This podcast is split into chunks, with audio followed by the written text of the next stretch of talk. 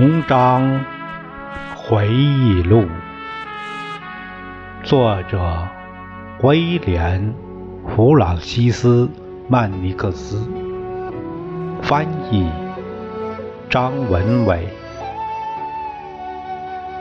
播音释了。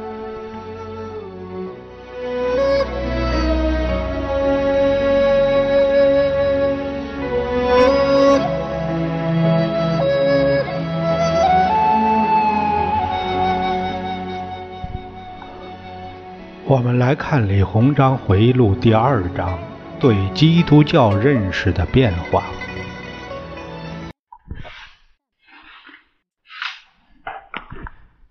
就不同的主题，李鸿章在半个多世纪的时间内，持续记录着自己不同的看法。如果将他的作品悉数译出，尽管各个主题下的不同观点看似隔离，但还是可以按照时间关联起来。在诸多关联主题中，李鸿章对基督教的看法是最有趣的一个。正如前言中所描述的那样，我们把从译者那里接手的大量资料。加以精选后，再按不同标题呈现出来，如实是可取的。这样，读者可以对作者涉及的主题有一个更具体也更全面的了解。然而，有一些宏大的论题篇幅冗长，占据了日记中的许多条目，或者出现在。与其完全不相干的其他卷宗里，单个论题就足以结集出版。比如论及慈禧太后和宫廷的文字，据权威人士估算，译成英文后会有五十万字。有关外国人、传教士和基督教的主题也反复出现。李鸿章。要么把所有的外国人当成基督徒，要么把所有的基督徒当成外国人。李鸿章似乎从不厌倦写作。如果把这些手稿按原样翻译，至少可以出版上下两卷。因此，我精选的内容只占回忆录的一小部分。不过，挑选过程极为审慎，为的是在有限的范围内，把李鸿章对外国人和基督教的看法交代清楚。因为在五十年代的时间跨度里，他的观念不停的变换更改。一八四九年，李鸿章在北京担担任翰林院庶吉士时。第一次在文章中提到了基督教。我想，如果我在所有的文章中把所谓西方诸神的真相和洋鬼子们所信奉的虚假的上帝告诉国人，这将是一件多么了不起的事情，同时也会令我们的佛祖欣慰。我很容易就能得到那些骗子。令全体国人蒙羞的消息。至少那些黑袍人向南方部分愚昧的人们发表了亵渎神的言论。这些洋鬼子来我们的国家并不是什么好事。他们举起双手，高声布道宣讲，假装是为中国人的利益来的。但是我听说，他们都是外国的某些机构雇来的特务，他们来这里只是想暗中监视我们的政府。我听说，很多年来，一些黑袍人在大西部讲授他们恶毒的教义，公开蔑视玉皇大帝和其他天神。这些黑袍人从属于洋鬼子的某个教派。我听说他们有很多教派，都为同一个被称作天父的神布道，但是教派之间彼此憎恨。如果他们真有这样一位父亲，他是不会为他的孩子们感到骄傲的，因为他们没文化，是野蛮人。他们有一部分教义说，天父让他儿子来到这个世上，是为了给邪恶的人献身。这是什么教义？如果他们说他来到世上是为了些善良的人献身，这听起来还合乎情理。尽管其余的教义实在太荒谬，稍微有点脑子的人绝不会当真。如果神是好的，也会希望人们好。难道他们会允许自家的家人为了犯罪宁愿自己被杀死吗？很久以来，一直有人在暗示我，大部分洋鬼子是疯子。现在我开始相信了。奇怪的是，他们怎么能把我们的人从古老的宗教和哲学中带走呢？我不明白这是为什么，但是我相信这种狂热早晚会绝迹。一八四九年，他写道。一位翰林告诉我，他听说有几个洋鬼子在河南疯狂地传播教义。这些人属于法国一个叫天主教的教派。这些锲而不舍的洋鬼子在我们国家生活了一百多年，甚至结成团伙。他们不止愚昧我们的人民，还试图愚弄神灵。他们想。假扮成中国人，与此同时，却在嘲笑我们中国人的宗教。这些狂徒有一些非常古怪的念头。他们说，越是尊重天赋，就越要禁欲，不能娶妻，甚至连一个老婆都不娶。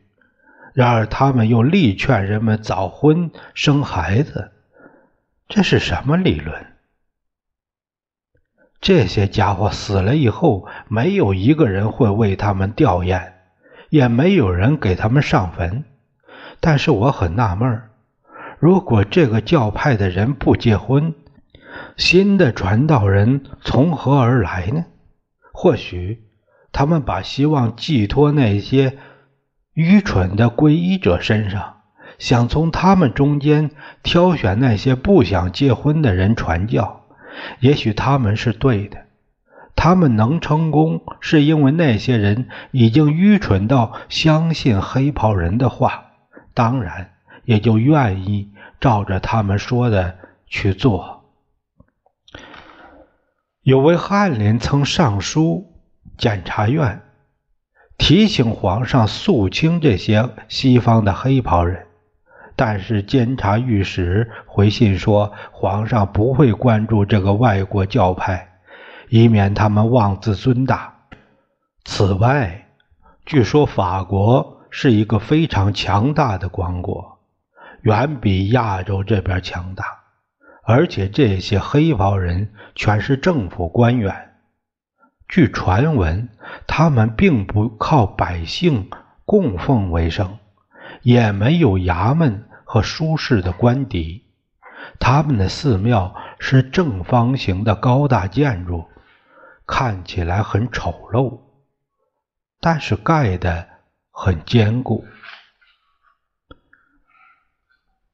接下来的几年，李鸿章似乎没怎么写有关宗教的内容，可是1854年，他写了一篇很长的日记。显然，他还是那么憎恨基督教和传教士。当时他正在家乡办团练。太平军自称基督徒，实际上他们根本不明白这个词的词含义，也不实践哪怕是最微小的教义。他们只是携带枪炮和刀剑。朝两湖地区进发。为什么我的人民不起身反抗，把这些洋鬼子赶回去呢？我原先根本没有想到洋人那些可憎的念头能控制住这么多人。但现在看来，在南方有成千上万的愚昧的人们，甘愿为洪秀全马首是瞻。太平军不仅在毁灭整个国家，还把这个信仰强加在各地人民的头上。如果传闻属实，还有几千名狂徒正准备从广州和附近地区北上。我认为朝廷对这些狂徒的态度远不够严厉，哪怕他们投降并宣称悔改，也不该被纳入清军。他们是不会悔改的，他们就像从广州那个麻风病传道士那样抓来的病老鼠。窜入长江附近地区所有的洞穴，并在那里传播可恶的疾病。所有赞同这个外国教义的人，以及各种方式帮助过掠夺者的人，即便没有和他们一起行军，也应该被凌迟处死。要不是这个季节我的风湿老毛病犯了，胳膊使不上劲儿，我真想。亲自处决这些狂徒，希望身体很快好起来。不过，我为支援爱国士兵捐了银两。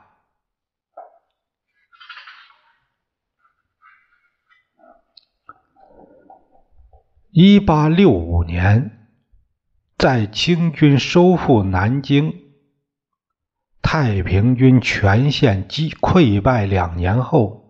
李鸿章在苏州写下了这些话：在面对一个问题时，应认真、持续的思考，直到做出最后的决定。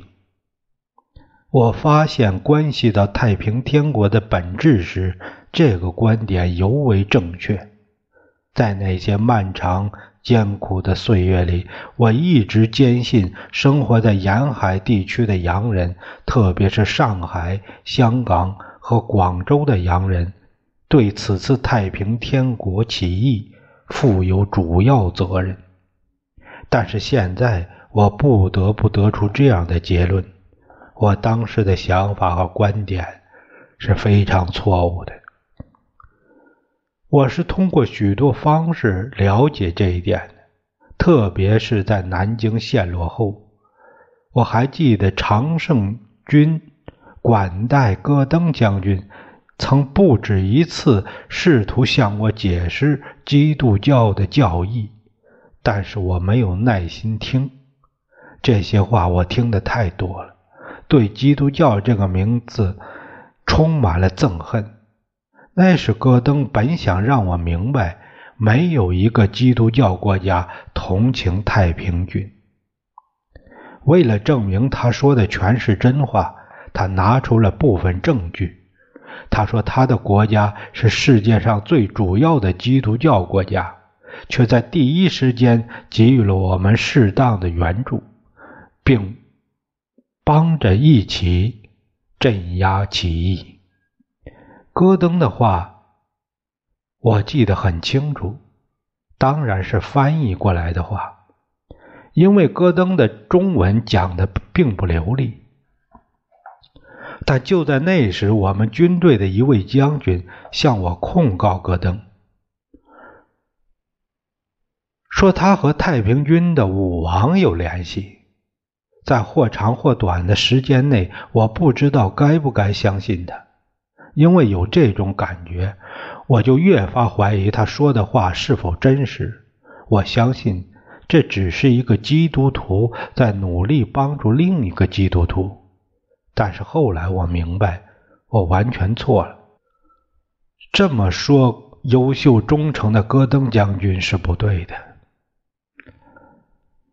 然而，自从我当上总督，自从和平。给予了我多年来无法享受到的很多东西时，我开始趁此机会仔细研究洪秀全的练兵和所谓的天启。结果我发现，太平军的领导人与基督徒相去甚远，就像我和达旦人一样，毫不相干。他和他的追随者们根本不知道西方教徒如何在和平中生活，如何在战场上打仗。我见过给洪秀全。上最初几堂课的那个洋鬼子传教士的兄弟，他告诉我，他的兄长并没有鼓励洪秀全和他其他的追随者研究基督教书籍。然而，太平军的叫嚣给我们留下了极为深刻的印象。他们的邪教宣传为他们招来了四个省份的几十万无知的信徒。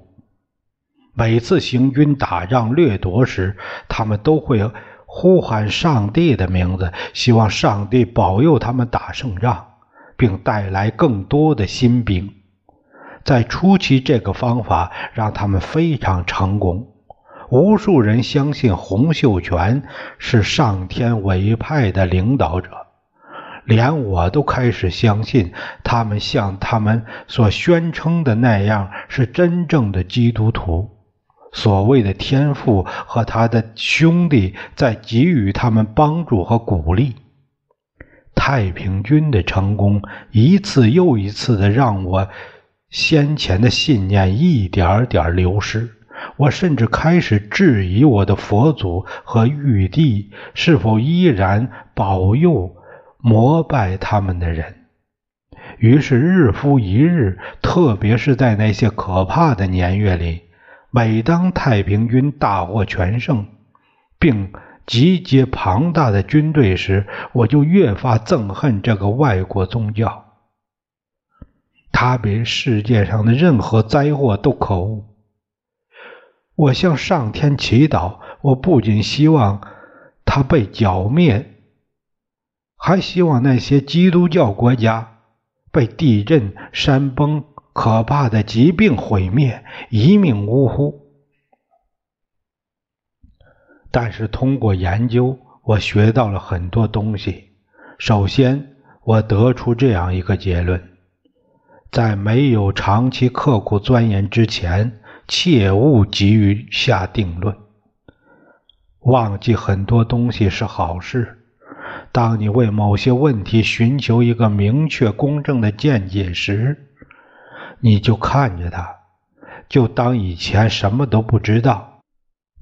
当脑海里呈现出事实和理论时，最好抓住事实，因为理论会随着阴阳变化。你要像在公堂上判案那样，挑出真相和实质。砍去多余的东西。自从有了现在这份公职，我和洋人接触的机会陡增。说实话，我不能肯定他们是不是比我的同胞更爱捉弄我。洋人很骄傲，但不是很诚实。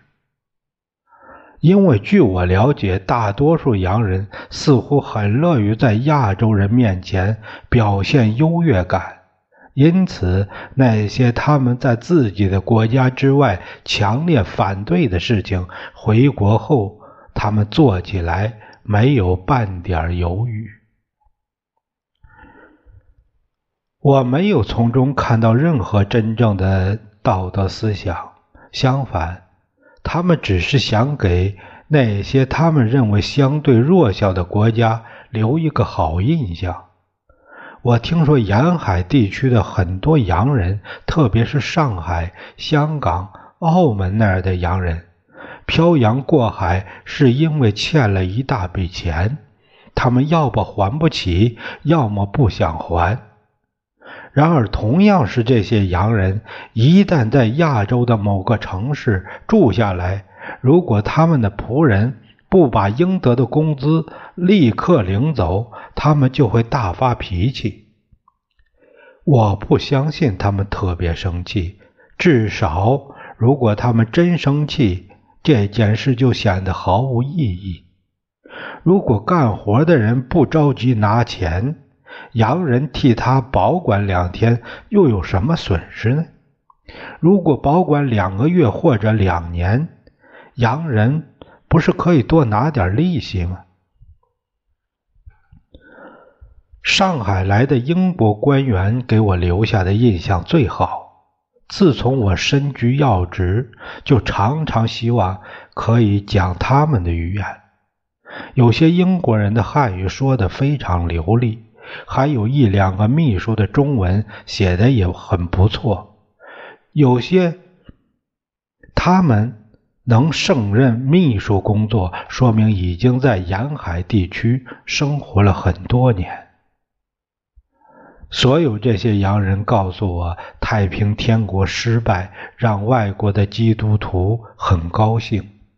但是我拿到了一些英国报刊文章的翻译件，好像编辑们为一些太平军所受到的遭遇难过的要死。而且我发现，几乎在每个洋人的聚集地。都会有人因为我在苏州对太平军将领所做的事严厉谴责我，他们管我叫黄种野蛮人。我打算不再回应这些来自外部的攻击。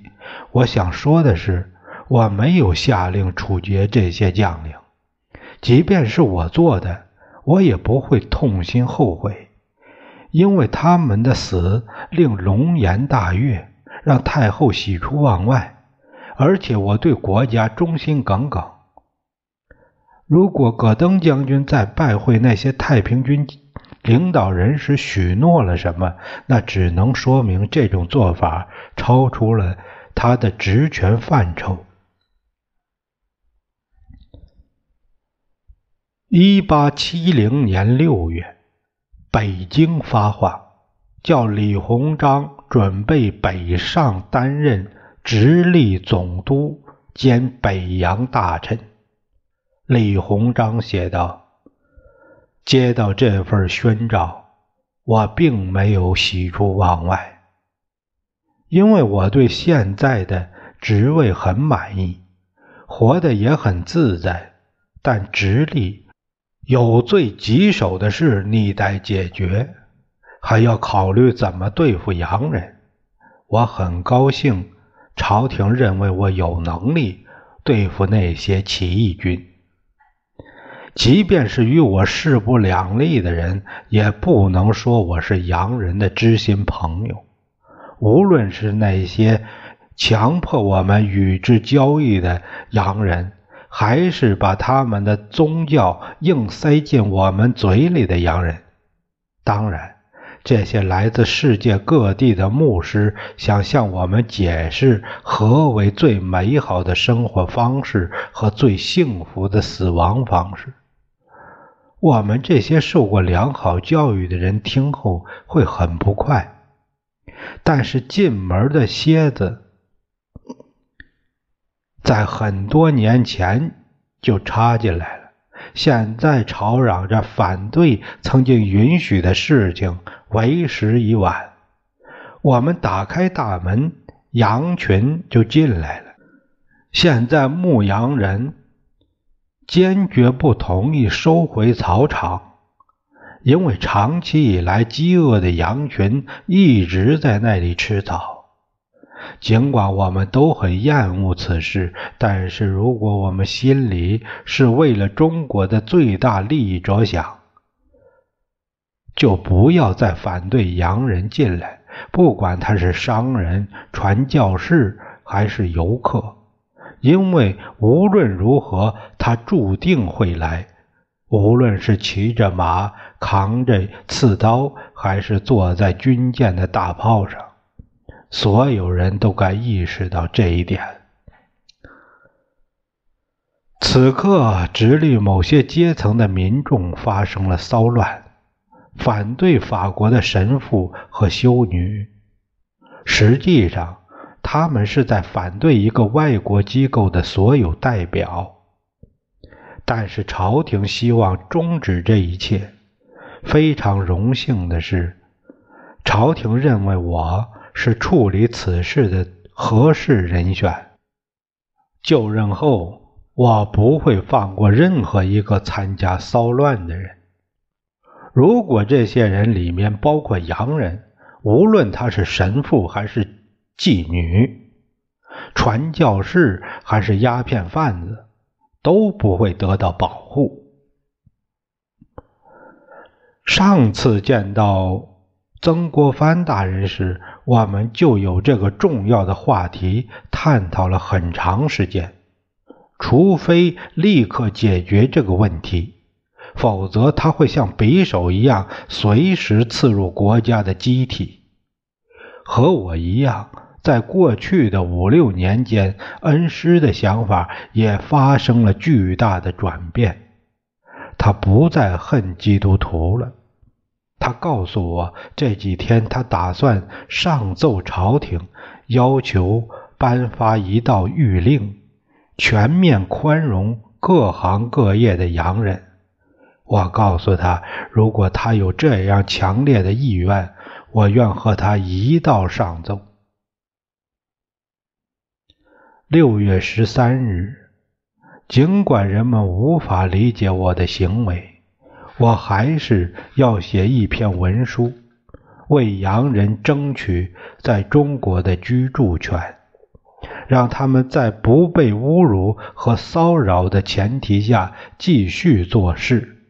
我希望这把这篇文书交给曾国藩大人，因为他很快就去面见太后老佛爷，他也许有机会把这封信留在宫中。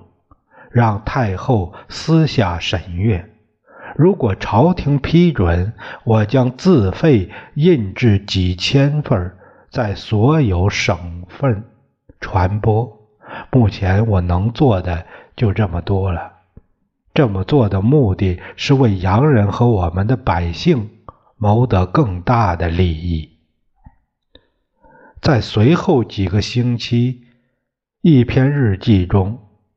李鸿章提到为洋人请愿的那封信还没写完，希望尽快面奏太后，并征求她的同意，让我把这对这件大事的看法写下来。